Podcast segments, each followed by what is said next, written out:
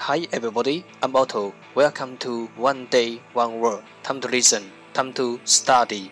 大家好，我是 Otto。您现在收听的是图听每日一词。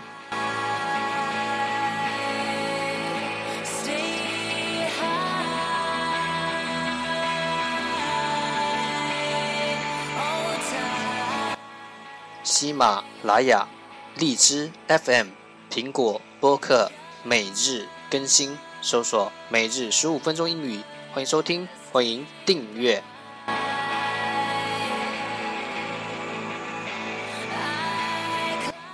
节目内容会同步更新于“每日十五分钟英语”微信公众号、新浪微博、百度贴吧，在国外社交网络 Facebook、推特。我们的名字叫每日十五分钟英语，更多精彩互动尽在每日十五分钟英语微信群，等你来加入我们哦。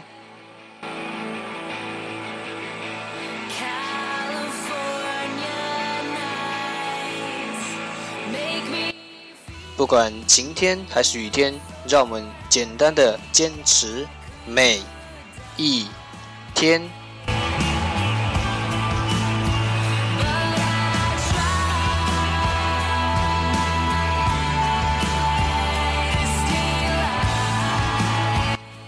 Okay, let's get started.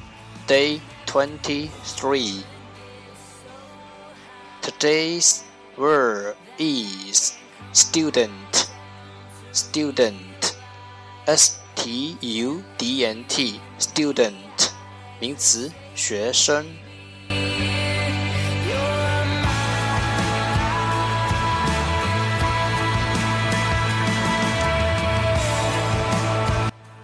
Let's take a look at its example. 让我们看看它的例子。Warren's eldest son is an art student. Warren's eldest son is an art student. 沃伦的长子是一名学艺术的学生。Warren's eldest son is an art student.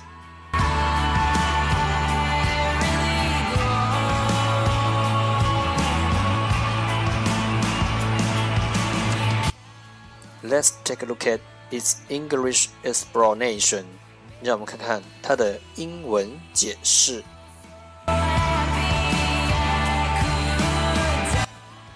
A student is a person who is studying at an elementary school, secondary school, college, or university.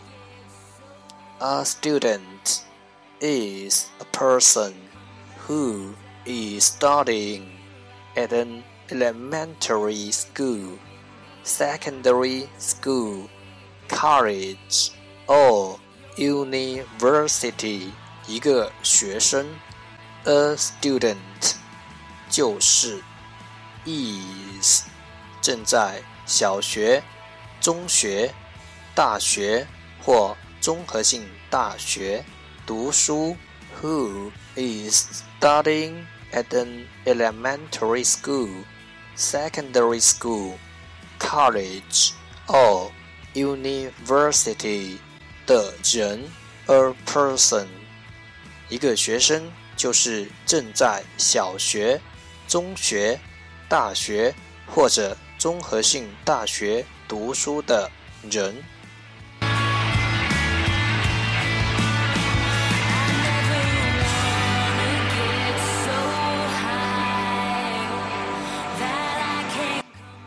Let's take a look at its example again. 让我们再看看它的例子。Warren's eldest son is an art student. 沃伦的长子是一名学艺术的学生。Keywords 关键单词：student。 Student, s t u d e n t student 名词，学生。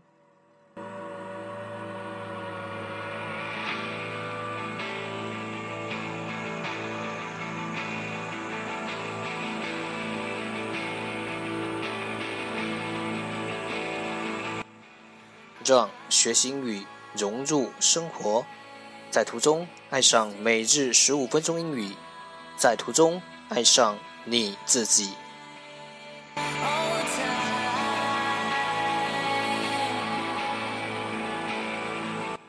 That's all for today。这就是今天的每日一词。欢迎点赞，欢迎评论，欢迎分享。欢迎和我一起用手机学英语，一起进步。See you tomorrow，明天见，拜拜。